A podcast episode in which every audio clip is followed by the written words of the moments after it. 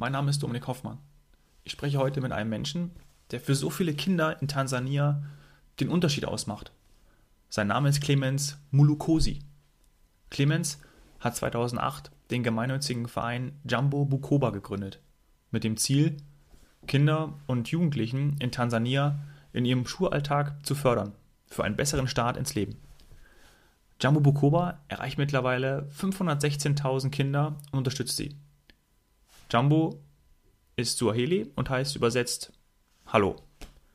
Bukoba ist eine Stadt im Nordwesten von Tansania. Seine persönliche Story ist, dass sein Papa aus Tansania kommt und seine Mama ist Deutsche.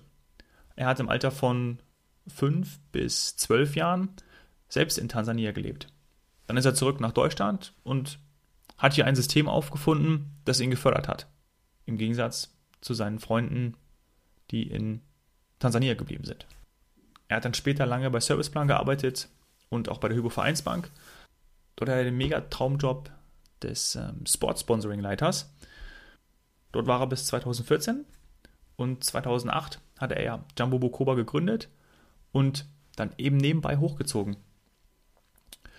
Seit 2014 kümmert er sich jetzt in seiner gesamten Zeit um Jumbo. Ein super Typ, mega stark. Ich könnte noch weiter von ihm schwärmen, aber hört selbst. Du bist gefangen in einem Korsett deines Jobs. Du fühlst, dass da gerade irgendetwas nicht so läuft, wie du es dir wünschst. Beim Was Helden tun Podcast diskutieren wir konkrete Fälle von Menschen, denen es genauso geht wie dir und holen den besten Nutzen für dich raus. Und wir sprechen mit Menschen, die es geschafft haben, sich zu verändern und sich eine freie Welt aufgebaut haben. Denn das eigene Wachstum ist doch das Wichtigste im Leben. Je mehr du lernst, desto mehr wächst du.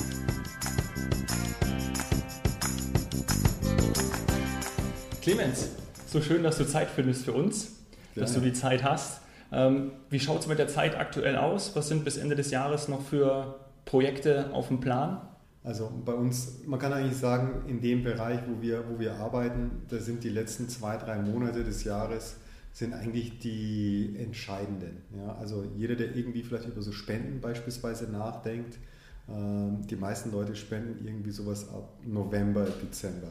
Deswegen ist es ganz, ganz wichtig, dass wir jetzt viel unter die Leute kommen, dass wir jetzt viel auf Veranstaltungen sind, dass wir jetzt stark kommunizieren auf Social Media und ähm, E-Mail etc. Aber das andere Thema ist auch, dass wir mit unseren Aktivitäten in Tansania, wo wir arbeiten, dass wir jetzt auch noch versuchen müssen, möglichst viel jetzt abzuschließen, weil erst wenn du Sachen abgeschlossen hast, kannst du danach einen Report machen, um dann Leuten zu sagen, Mensch, so und so schaut es aus, das haben wir gemacht, so und so viele Wassertanks, so und so viele Kinder damit erreicht. Und dann qualifizierst du dich, um neue Förderungen zu bekommen. Mhm. Genau, deswegen geben wir jetzt richtig Gas. Und was wir jetzt auch noch gerade machen, ist, dass wir in Tansania gerade auch noch ähm, eine neue Organisation oder eine Nachfolgeorganisation gründen, die selbstständiger sein wird als das, was wir jetzt gerade haben. Und das ist einfach auch nochmal ein Riesenaufwand. Also wir ist, sind gut beschäftigt. Ist ein bisschen was noch. Genau, wir sind, wir sind gut beschäftigt. Wir sind beide Sportler. Im Fußball sagt man, ähm, oder ist es ein größtes Lob, wenn der gegnerische Trainer sagt, passt mir auf den Spieler auf, äh, der kann den Unterschied ausmachen. Ähm, ich verwende diese, diese Metapher, weil ich glaube, dass ihr für extrem viele Kinder in, in Tansania ähm, seit 2008, seit der Gründung von Jumbo Bukoba, einen Unterschied macht. Mhm. Magst du vielleicht nochmal in eigenen ähm, Sätzen erzählen, was ihr seitdem dort macht? Okay, also ähm, wir verbessern für Grundschulkinder Bildungs, das Bildungsumfeld, hört sich ein bisschen hochtrabend an, ich sage gleich, was es bedeutet. Mhm. Ähm, auch das Thema Gesundheit und speziell für Mädchen Chancengleichheit. Und das machen wir mit Hilfe von Sport. So, was heißt das jetzt ganz konkret? Die Ausgangssituation ist die, dass du in Tansania viel zu wenig Klassenzimmer, Lehrerzimmer, Toiletten, sanitäre Anlagen etc. hast. In der Konsequenz bedeutet es, dass teilweise bis zu 200 Kinder in einem Klassenzimmer sind oder teilweise bis zu 200 Kinder noch nicht mal in einem Klassenzimmer sind, sondern unter einem Baum unterrichtet werden. Und ich glaube, man kann sich das vorstellen, bei uns würde man sagen, wenn 40 Kinder in der Klasse sind, das ist schon viel zu viel. Ja? Also wenn du das Fünffache hast, Der Lehrer kann sich nicht auf dich einstellen, du kannst dich auch nicht konzentrieren. Das heißt, allein da leidet die Bildungschance für das jeweilige Kind. Also was wir machen, ist beispielsweise Klassenzimmer bauen. Das geht aber genauso auch weiter mit eben Lehrerzimmer, weil die Lehrer auch die gleiche Misere haben. Ja? Die können dann auch nicht richtig arbeiten. Und es geht weiter mit Toiletten, was irgendwie so ein Igitt-Thema ist, hört sich keiner irgendwie so gerne an. Aber ähm, man muss es einfach so sagen, wenn du 140 Kinder hast, die eine Toilette nur zur Verfügung haben, so viel Zeit hat kein Mensch in der Pause zu warten, dass es dann fertig ist. Das heißt mhm. mit anderen Worten, dann fängst du an, irgendwo sonst wo hinzukacken oder sonst wie. Ja? Und wenn du das machst, dann verbreiten sich halt ganz, ganz leicht Krankheiten. Es geht weiter, dass speziell Mädchen, und so ist dann doch die Brücke zu dem Thema Gleichberechtigung, Mädchen, speziell wenn sie ihre Tage haben, zu Hause bleiben, weil die hygienischen Bedingungen an den Schulen so schlecht sind. Also, das heißt, wir verbessern dieses schulische Umfeld einmal mit Infrastruktur, das ist ein Thema, aber was noch viel wichtiger ist und die Grundlage bildet, ist, dass wir in den Köpfen der Menschen etwas verändern. Was meine ich damit? Also lass uns sagen, das Thema Gleichberechtigung. Ähm, wenn grundsätzlich eine Gesellschaft so erzogen ist oder das eben vorherrschend ist, dass man sagt, Mensch, Mädchen haben es eh nicht drauf und Mädchen muss eigentlich gar nicht in die Schule gehen und Mädchen brauchst eigentlich auch nichts zutrauen dann ist es zum Schluss so, dass die Mädchen sich selbst auch nichts zutrauen.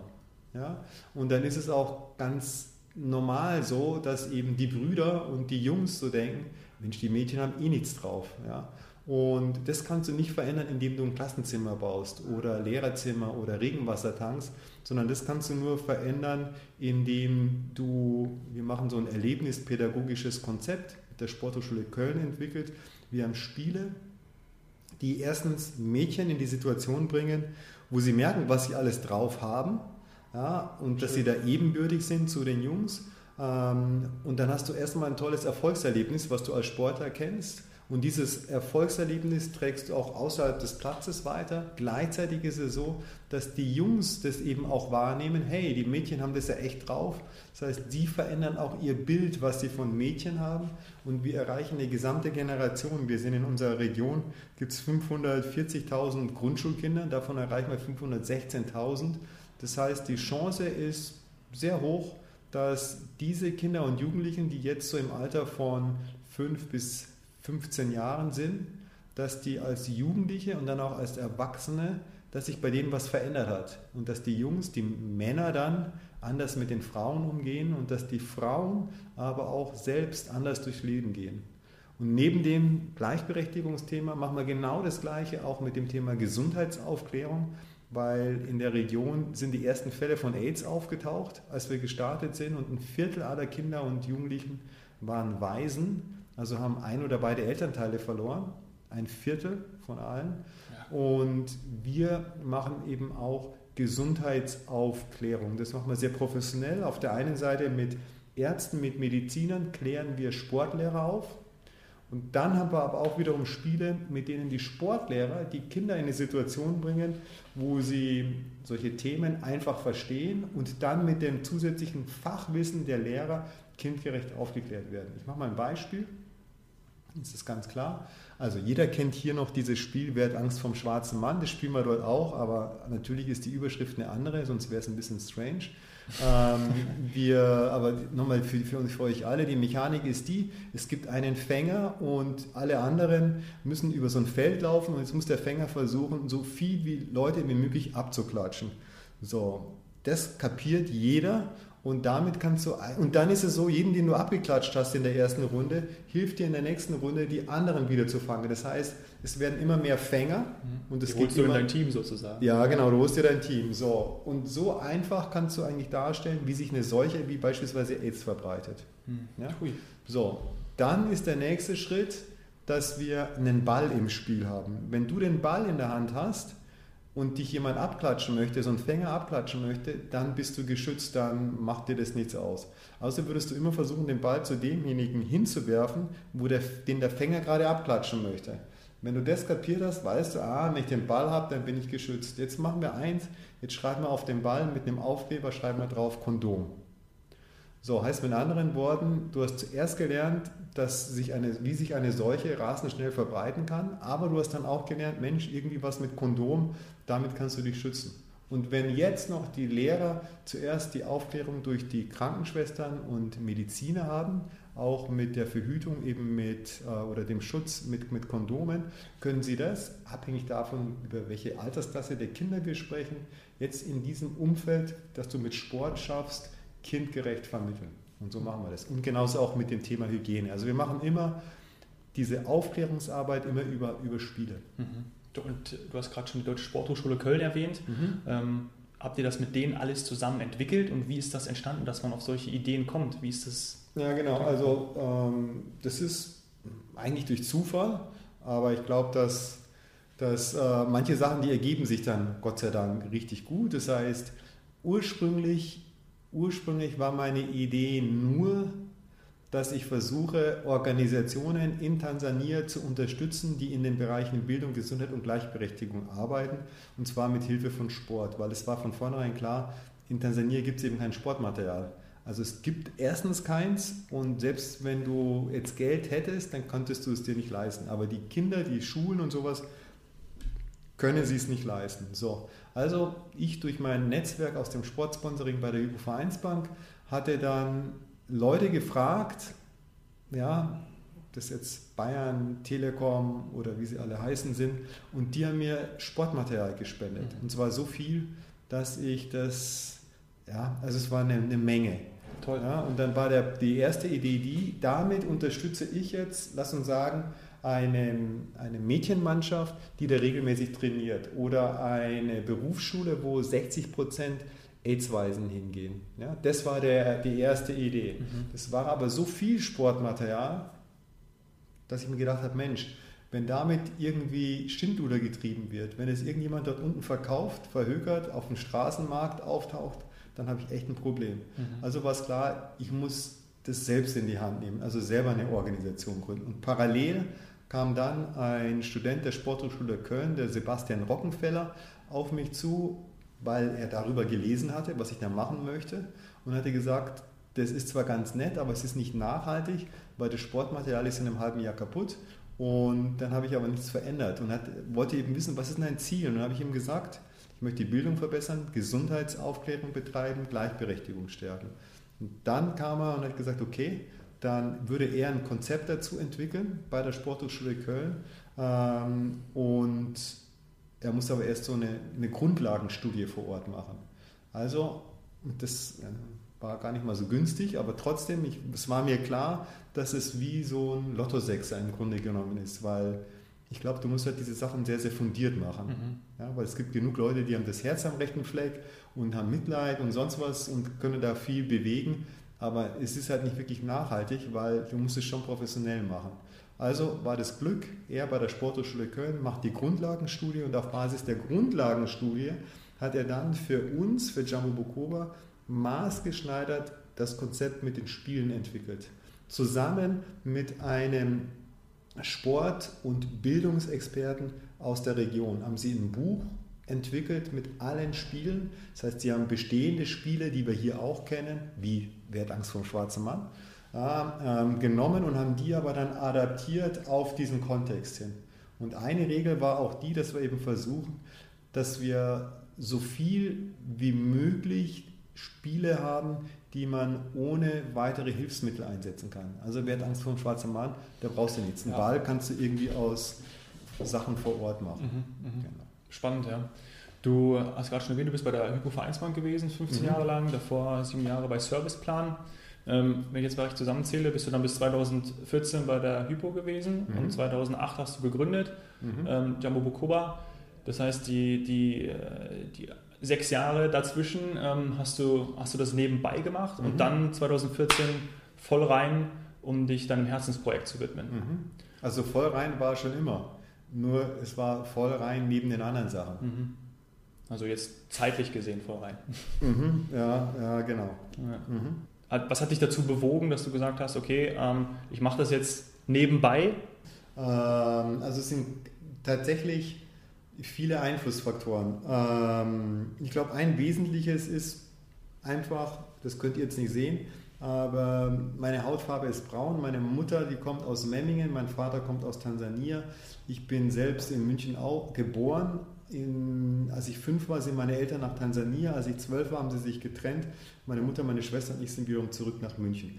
Heißt mit anderen Worten, ich kenne die deutsche Welt, aber ich habe eben auch die tansanische Welt selbst erlebt. Und wenn du dann noch so einen Nachnamen hast wie ich, Mulokosi, und so ausschaust wie ich, dann fragen dich die Leute immer quasi, wo kommst du her?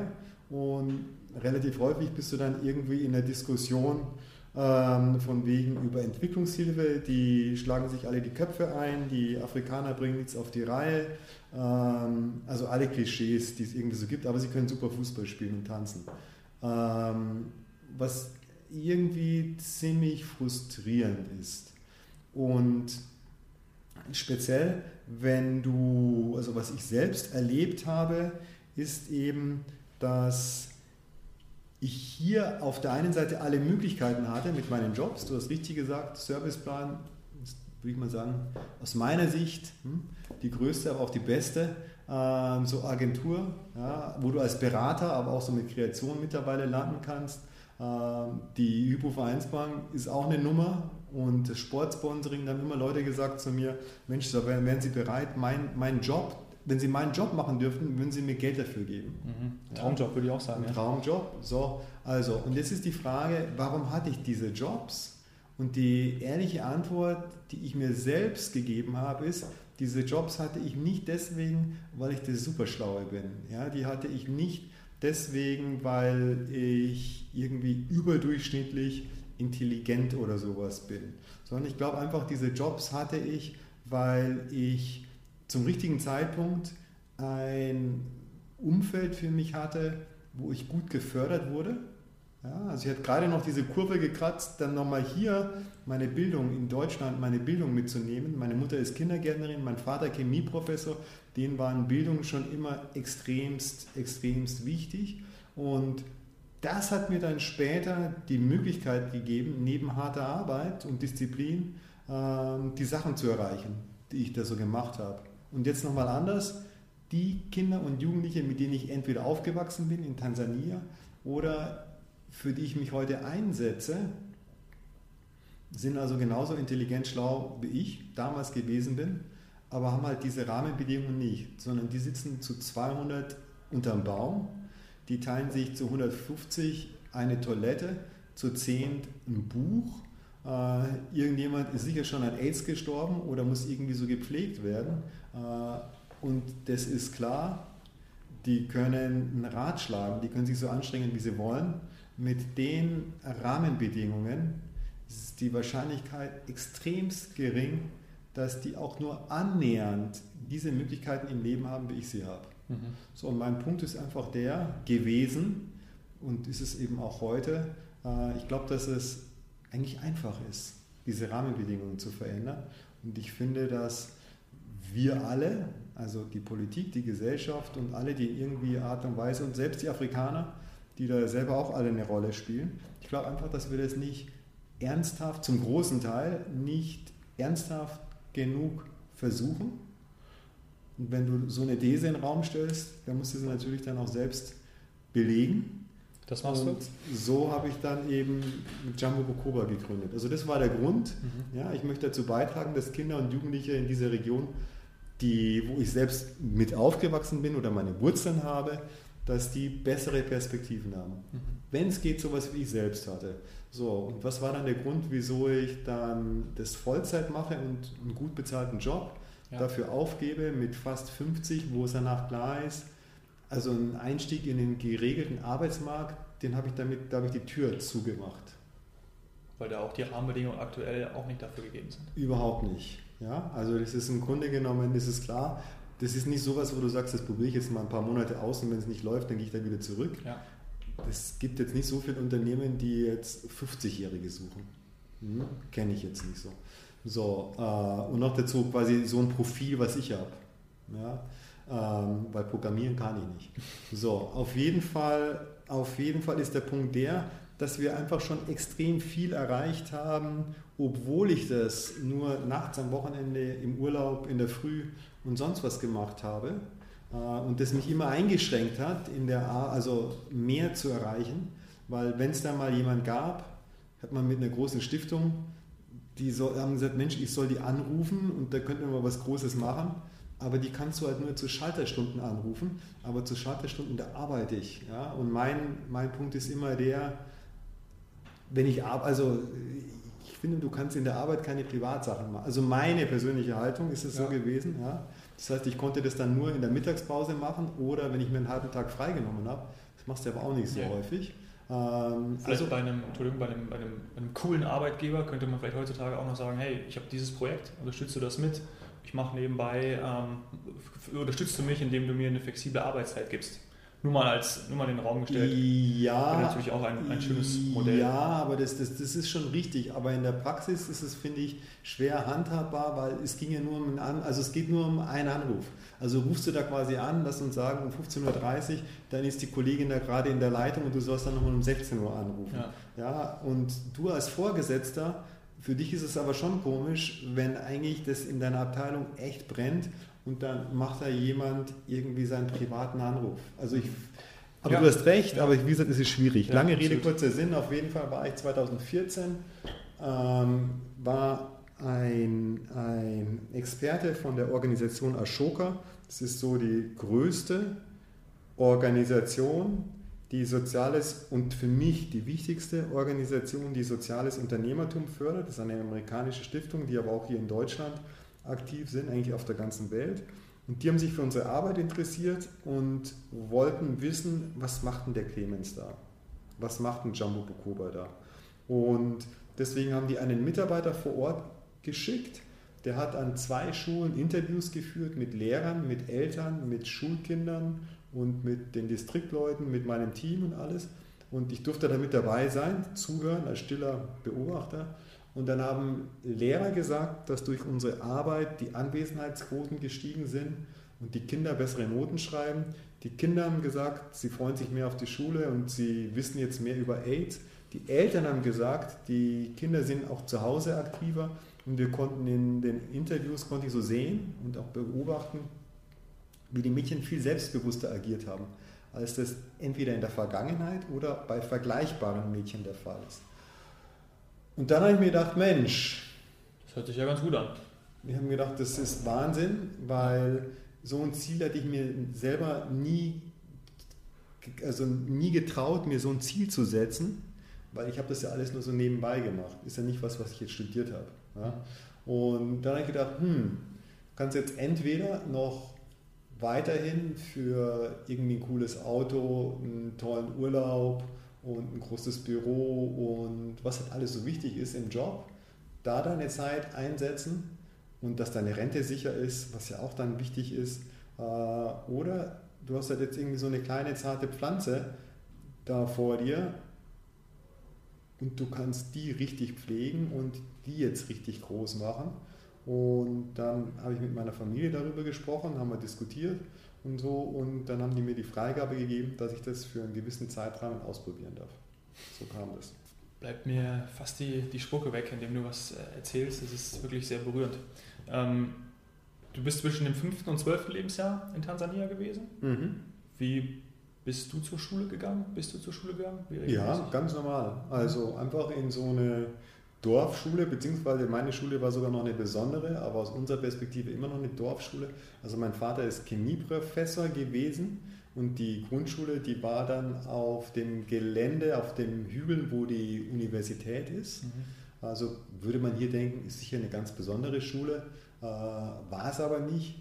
Also es hätte jetzt auch noch so eine internationale Schule gegeben, wo die ganzen coolen äh, Jungs und Mädels von den Expatriates, also von den Ausländern äh, waren mit ihren weißen Uniformen, wo du irgendwie Rugby und Tennis und sonst was mhm. spielst. Aber das war meinem Vater halt wichtig, dass ich genauso aufwachse oder wir genauso aufwachsen wie die Kinder seiner Geschwister. Also deswegen ganz normale Schule und das war auch, wie gesagt, die war zwar an der Uni, aber das ist eigentlich ein Scherz. Äh, und in so eine Schule bin ich gegangen. Mhm. Genau. Hast du Erinnerungen an, an die Zeit, mhm. was du da werden wolltest? Ich wollte Pilot werden. Mhm. Schön. Wenn du jetzt zurückschaust, ähm, was hat sich so in der Zeit verändert? Nicht nur das Projekt, was du gemacht hast, 519.000 oder 517.000 mhm. Kinder, die ihr da gefördert habt. Ich habe auch äh, gelesen, dass in ähm, über 60 Prozent der ähm, über 50 Millionen Menschen in Tansania ähm, unter 24 sind. Also es gibt extrem viele mhm. junge Menschen. Ähm, mhm. Und in der Region äh, Bukoba ist es jetzt so, dass, dass du sagst, okay, wenn ich mich an meine Zeit erinnere, das ist ja die Geschichte, die du auch damit verbindest. Und jetzt, was hat sich grundlegend geändert, neben dem, ähm, dass, dass diese Förderung zugenommen hat? Haben die Kinder jetzt ein eine selbstbestimmtere Zukunft? Ist es so? Mm, also ich würde mal, ich meine, das, das, das Bild, es gibt, finde ich, nicht so ein eindeutiges Bild, ja, nein, schwarz-weiß, nee. 0-1, sondern es ist eben sehr, sehr differenziert. Grundsätzlich, ich habe halt für mich selbst eine, eine hohe Erwartungshaltung oder immer einen hohen Anspruch, eigentlich egal an was. Und deswegen bin ich persönlich erstmal enttäuscht über die Entwicklung von Tansania, aber die Entwicklung von diesen ostafrikanischen, weil ich kann jetzt nur Tansania, Kenia, Uganda ähm, konkreter sagen, was da in den letzten 40 Jahren, wie sich das entwickelt hat. Hm? Wenn man auf der anderen Seite eben berücksichtigt, Mensch, was ist da an, wie man das bezeichnet, Entwicklungshilfe und sonstigen Projekten gab. Ähm, das finde ich enttäuschend. Das müsste auf mein, aus meiner Sicht viel, viel, viel also deutlich, die müssten ganz woanders stehen. So, ähm, wie ist es jetzt für Kinder und Jugendliche? Auf der einen Seite ist es so, mittlerweile gehen 97 Prozent der Grundschul der Kinder im Grundschulalter gehen auch tatsächlich auf die Grundschule. Ja, also das ist ein gutes Beispiel, weil man würde sagen, hey, das ist doch toll, das war ja früher nicht so. Ja, das ist toll, aber das Land ist komplett überfordert mit dieser Menge an Kindern und hat selbst nicht die Ressourcen, um entsprechend Bildungsqualität zu liefern. Also es gibt halt dann einfach nicht mehr Klassenzimmer und deswegen hast du dann 200 Kinder, mhm. entweder im Klassenzimmer oder unter dem Baum. Ja, und das ist nur ein Beispiel und das hast du in ganz, ganz vielen Bereichen, dass sich auf der einen Seite natürlich viele Sachen tun, ja, und gerade wenn du beispielsweise nach Dar es Salaam gehst, dann wirst du sagen, wow, ist ja richtig cool, da gibt es ja auch sowas wie Wolkenkratzer und irgendwie so eine Art Bankendistrikt und da sind die ganzen Botschaften und da kannst du auch ganz tolle Safari machen und zahlst irgendwie ein Tausender für einen Tag für irgendwie eine tolle Lodge, wo Naomi Campbell und sonst was ist und du würdest sagen, was ist das Problem? Ähm, aber 85 Prozent der Menschen leben halt nicht da, was wir jetzt da gerade sagten, sondern leben auf dem Land und auf dem Lande schaut die Situation nochmal komplett anders aus und das, also durchwachsen, so, beziehungsweise dramatisch aus meiner Sicht. Auf der anderen Seite, was ist das Tolle? Es gibt, finde ich, viele junge Menschen, die echt talentiert sind, die wirklich einen Biss haben, die wirklich was reißen wollen, aber leider die Chance nicht haben. Ja, also schon alleine, du musst lange suchen, bis du gute Leute findest, aber so what. Aber wir haben wirklich, also ich kann sagen, wir haben echt ein Traumteam bei uns, ja, in, in unserem Team. Ja, fast alle haben da äh, studiert. Das ist mir einfach wichtig, weil ich möchte einfach das beste Team haben, weil ich den besten Job machen möchte. Ja? Aber die sind jetzt nicht nur so fachlich, so, wo ich sage, wow, da sind die richtig gut, sondern das Entscheidende ist, dass die echt einen Team Spirit haben und die wollen wirklich was für ihr Land bewegen. Und das war mir früher zum Beispiel, also ich glaube, so viel gab es da früher nicht. Und zwar einfach deswegen, weil früher nicht so viele eben diesen ganzen Bildungszyklus von Grundschule, Sekundarschule, College, Universität dann auch wirklich durchlaufen haben.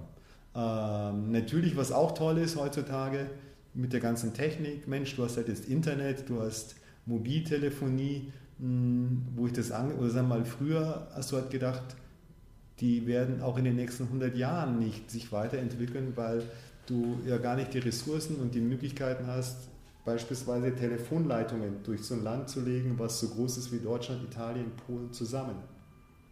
Mhm. Heutzutage brauchst du das alles gar nicht, du kannst es überspringen, weil mit Mobilfunk und mit, mit Internet brauchst du nicht eine Leitung legen. Also ich finde, es gibt auf der einen Seite Highlights, aber es gibt Lowlights und Mir geht es in erster Linie, und die Lowlights sind halt für den Großteil der Bevölkerung. Mhm. Ja, und ja. die will ich verbessern. Das heißt, ähm, ich bin ja auf dich aufmerksam geworden über Instagram. Du hast äh, mhm. Challenges ausgerufen, ähm, ah, genau. dir Challenges gestellt und äh, das mhm. waren wirklich ähm, witzige Videos dann dabei, wo du dann wirklich auch äh, mit den Menschen vor Ort. Ähm, ich erinnere mich an eine, an eine Pyramide, wo du dann hochgeklettert bist, äh, genau, gebaut hast. Mit zehn Leuten. Da haben wahrscheinlich schon ein paar gedacht, Mensch, was hat denn der Clemens jetzt schon wieder mit mir vor oder mit uns vor? Mhm. Aber so bin ich auf dich aufmerksam geworden. Das war eine tolle Aktion. So hast du das auch entsprechend medialisiert und auch nach außen getragen. Ähm, Internet grundsätzlich. Wie ist das vor Ort? Also du hast gesagt hast, ähm, technische Möglichkeiten sind jetzt auch mehr gegeben. Als das, ist ein guter, das ist ein guter Punkt, weil gerade vor einer Viertelstunde haben wir uns noch hier mit unseren IT-Menschen und mit dem Team in Tansania über Internet unterhalten. Also, ähm, ich glaube, ganz egal welchen Job du machst, du solltest dafür immer das beste Werkzeug haben. Weil du kannst der beste Schnitzer oder was weiß ich, Programmierer sein. Wenn du halt einfach ein hundsgemeines Laptop hast, ich glaube, dann hast du keine richtige Chance. Und so ist, finde ich, Internet einfach sowas wie Luft zum Atmen. Äh, und das, oder die Situation ist, und das ist wie gesagt das Highlight, Mittlerweile gibt es teilweise nicht an jedem Fleck, aber an viel mehr Flecken gutes, einigermaßen schnelles Internet. Aber das Ding ist halt unerschwinglich. Also um dir ein Gefühl dafür zu geben, wir zahlen für unsere monatliche Internet-Bundle ähm, zahlen wir mehr als wir Miete zahlen für die Unterbringung unserer Leute.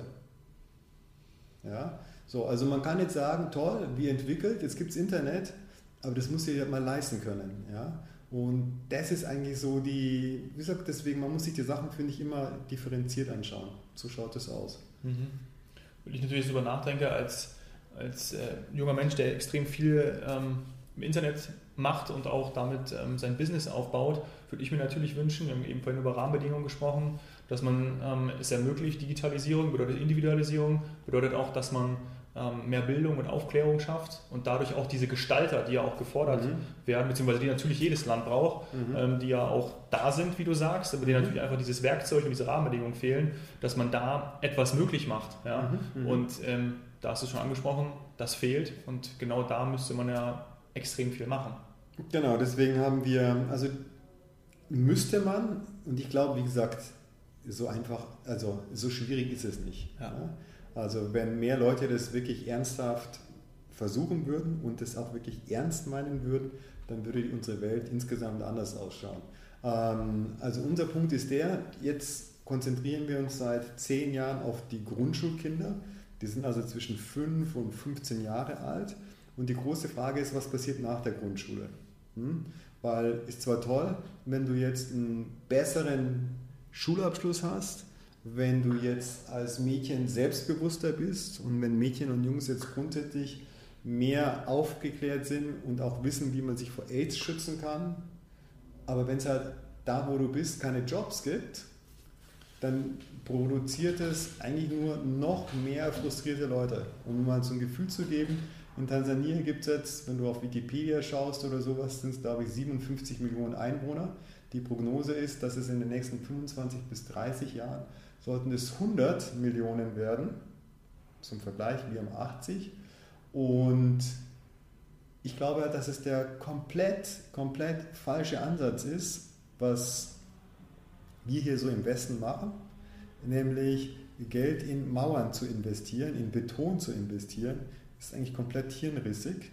Also es ist wirklich komplett hirnrissig weil ja keiner von denen gerne sein Land verlässt. Ja. ja also noch dazu ist es ein wunderbares Land, ja. das verlässt keiner gerne. So, man sollte lieber in die Rahmenbedingungen vor Ort mal richtig investieren.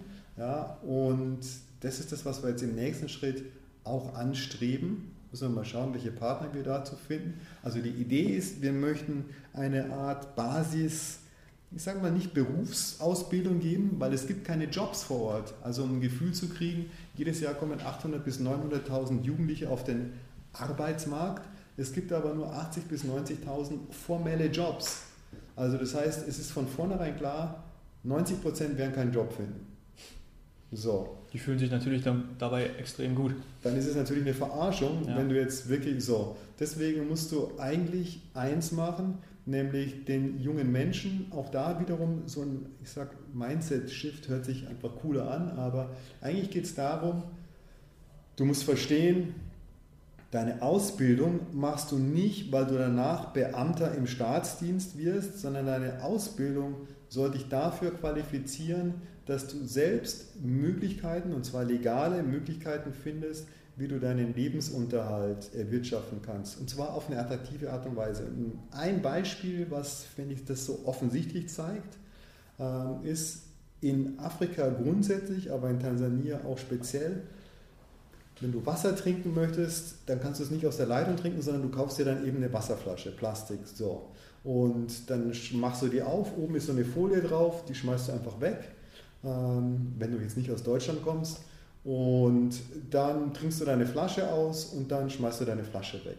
Ja? Schön in die So. Natur. Irgendwo so in die Natur. Ja. Ja. weil das wird nicht vermittelt.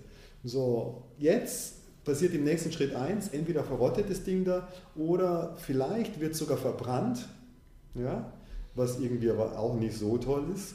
Äh, Und letztens sah ich jemanden, der hat Flaschen eingesammelt. Also ich habe quasi da gearbeitet, ähm, draußen im Freien und dann kam jemand vorbei und hat eben in Mülleimern und bei Hotels und sowas gefragt nach alten Flaschen.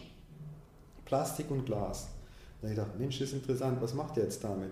Also habe ich ihn gefragt und er hat gesagt, er reinigt diese Flaschen und dann verkauft er sie an Leute, die entweder Milch verkaufen oder selbstgebrannten Alkohol.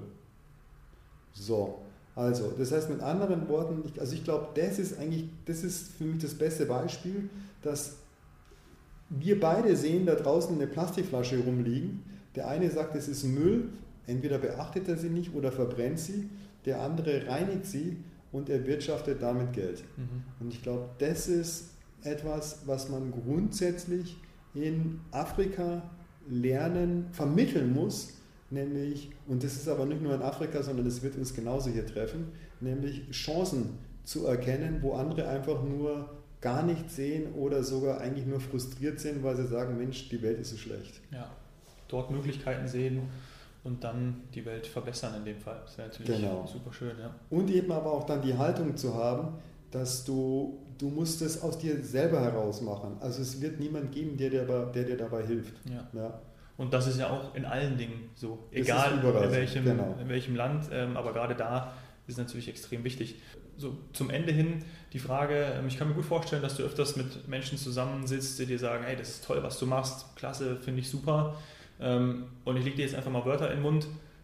Denkst du dann manchmal, ja, schön, dass du mir das sagst, ähm, wäre aber auch klasse, wenn wir zusammen was dafür machen könnten und ähm, wir nicht nur darüber reden, weil wir brauchen natürlich auch gerade die Kooperationspartner, die sind Mhm. extrem wichtig. Mhm. Das heißt, die Frage, wie kann man grundsätzlich euch unterstützen? Vielleicht Mhm. gerade auch an die Zuhörer, die Personen, die sagen, hey, ich würde da gerne was machen. Wie, was ist das Sinnvollste? Mhm. Also, es gibt ganz, ganz viele Möglichkeiten. Wie viel Zeit habe ich jetzt noch? äh, wie, man, wie man unsere Arbeit unterstützen kann. Lass uns anfangen. Mensch, was du immer brauchst, ist Geld. Ja, wo die Leute sagen, ja, aber ich will jetzt mal was anderes machen außer Geld. Mhm. Trotzdem, ganz egal, zum Schluss musst du Sachen mit Geld finanzieren. So, also Geld, ob das jetzt Spenden sind oder ob das jetzt Mitgliedsbeitrag ist oder ob das jetzt Sponsoring ist, man kann uns auch sponsern oder ich mache auch bezahlt Vorträge und ich mache auch bezahlt Workshops. Ja, also es gibt ganz, ganz viele Möglichkeiten, wie man uns finanziell unterstützen kann. Der nächste Punkt ist der Ehrenamt. Wir haben 60, 70 Leute, die uns ehrenamtlich unterstützen sporadisch, ob das ist, wir waren beispielsweise jetzt am Wochenende auf dem Tollwut, ja, zwei Tage lang, da bist du total dankbar, wenn du nicht selber zwölf Stunden da sitzt oder besser gesagt stehst, sondern wenn es Leute gibt, die dich dabei unterstützen oder auch mal so eine Schicht übernehmen und Leute ansprechen. Oder wir sind auch ab und zu mal bei dem FC Bayern Frauen bei einem Heimspiel und wir haben ein ganz tolles Kostüm, was echt immer der Bringer ist, nämlich die lebende Torwand. Ja, da steigst du in so ein Torkostüm und Kinder schießen mit so einem Softball auf dich. Auch das, da brauchen wir auch immer Leute. tut nicht weh, macht eigentlich nur Spaß. Oder wir machen da auch Tombolas.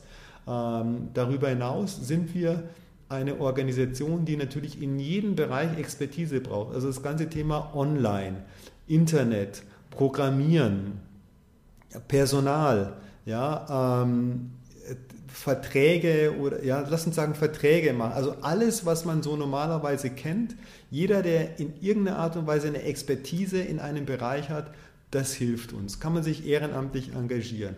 Wir haben einen Kern von sieben bis acht, acht Leuten, die arbeiten teilweise bis zu zweieinhalb Tage die Woche ehrenamtlich für uns. Ja? Und nur so können wir dann auch so effizient sein, weil die Leute wollen ja auf der anderen Seite auch, dass möglichst viel ihre Spenden in dem Projekt landen. Mhm. Hm? So, zaubern geht nicht.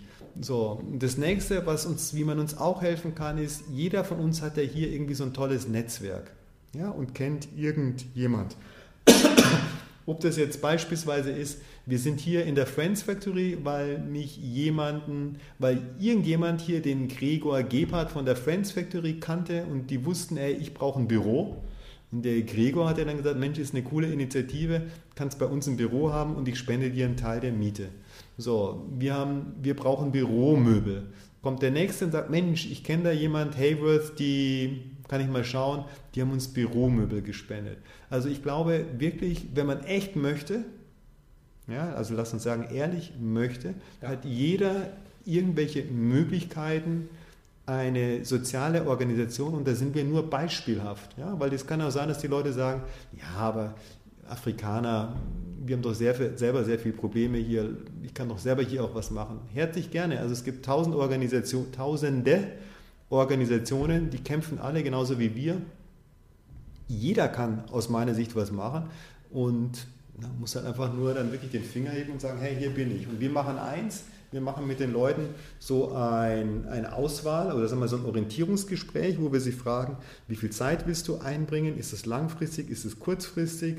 Äh, welche Expertise möchtest du einbringen? Und auf der Basis entwickeln, also legen wir dann gemeinsam fest, finden wir gemeinsam ein Thema, was man dann in dem Zeitrahmen auch ab, also nicht nur abwickeln kann, sondern dass es auch abgeschlossen ist. Weil das Blödste, was passieren kann, ist, dass du anfängst, an einem Projekt zu arbeiten und dann sagst du, Mensch, jetzt habe ich aber keine Zeit oder keinen Bock mehr oder jetzt ist Sommer und jetzt will ich zum Surfen gehen.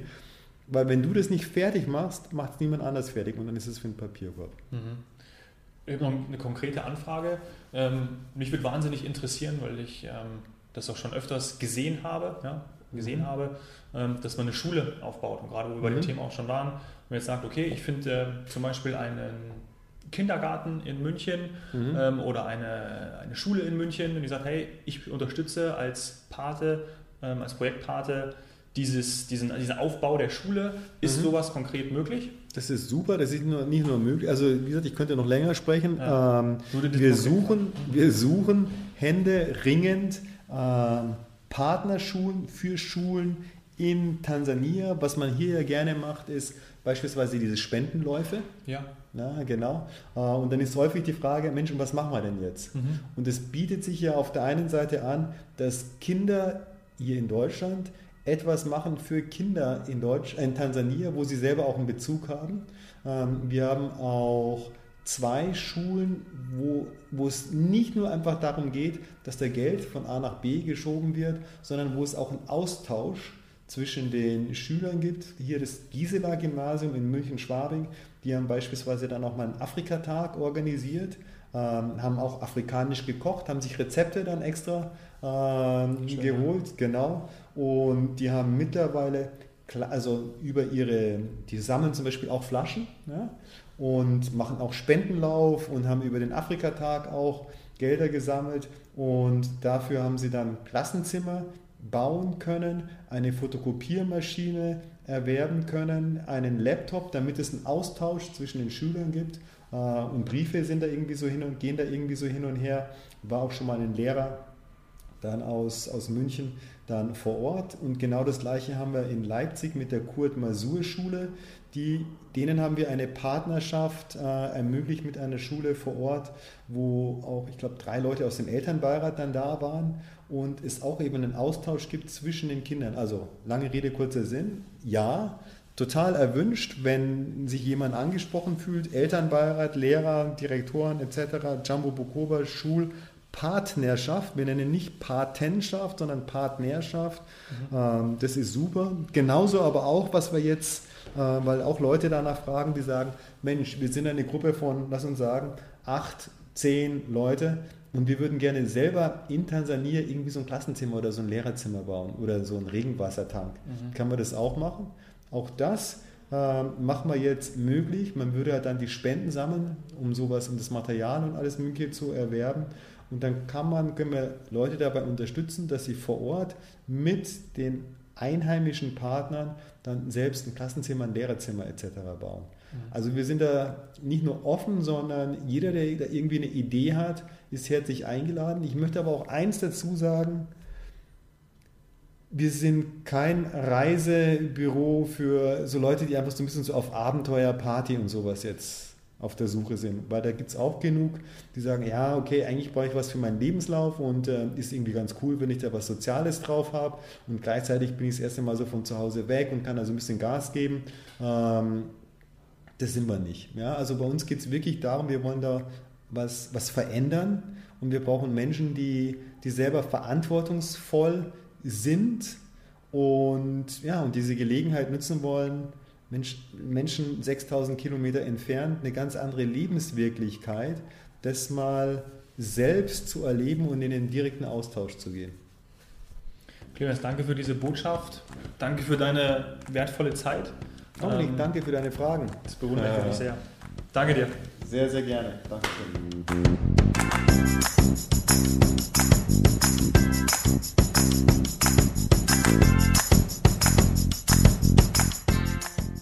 Ich weiß nicht, wie es dir geht, aber ich hätte mich noch stundenlang mit Clemens weiter unterhalten können und ihm zuhören können. Und das haben wir auch nach dem Gespräch gemacht. Ich war noch eine Stunde bei ihm im, im Coworking Space und ähm, wir haben mit den Praktikanten äh, gesprochen, die er aus Ghana und Südafrika da hatte. Also wirklich äh, tolle gemeinnützige Stiftung, äh, Verein, tolle gemein, toller gemeinnütziger Verein. Absolut beeindruckend und auch für mich nochmal extrem wichtig zu erkennen, frage dich, was wirklich wichtig ist im Leben. Und auch die, diese Rahmenbedingungen, die er angesprochen hat, ja, die natürlich für uns hier in der westlichen Welt gegeben sind und uns eigentlich schon natürlich fördern, dass das nicht selbstverständlich ist. Und vielleicht könnten wir da auch was tun, dass wir für uns die Rahmenbedingungen immer wieder neu schaffen und damit auch uns und anderen helfen können. Und was wir so oft hören, wenn man all in geht, dann wird man belohnt, weil man mit seiner ganzen Leidenschaft dabei ist und die Chancen und Möglichkeiten einfach sieht ja, und dann daraus auch etwas macht. Wenn dir die Folge genauso gefallen hat wie mir, dann geh auf jeden Fall auf die Jumbo Bukoba Webseite, jumbobukoba.com, schau, was sie machen. Vielleicht kannst du dich auch mit deiner Expertise einbringen. Das wäre doch was. Und du kannst natürlich auch auf iTunes gehen und unseren Podcast was Helden tun, bewerten, damit wir immer mehr Zuhörer erreichen können. Wenn du auch eine spannende Story zu erzählen hast, bist du als Unternehmer oder Selbstständiger aktiv, brauchst Unterstützung, um mehr Reichweite zu generieren. Ich helfe dir mit meinen digitalen Marketingstrategien. Melde dich bei mir und dann machen wir einen Podcast ähm, oder arbeiten zusammen. Ich freue mich, wenn du mir schreibst und von dir erzählst. Lass uns auf Instagram connecten. Schreib mir per Direct Message oder direkt zum Post zur Folge. Du findest mich unter Dom Hoffmann. Danke sehr, dass du da bist. Cheers, Hero.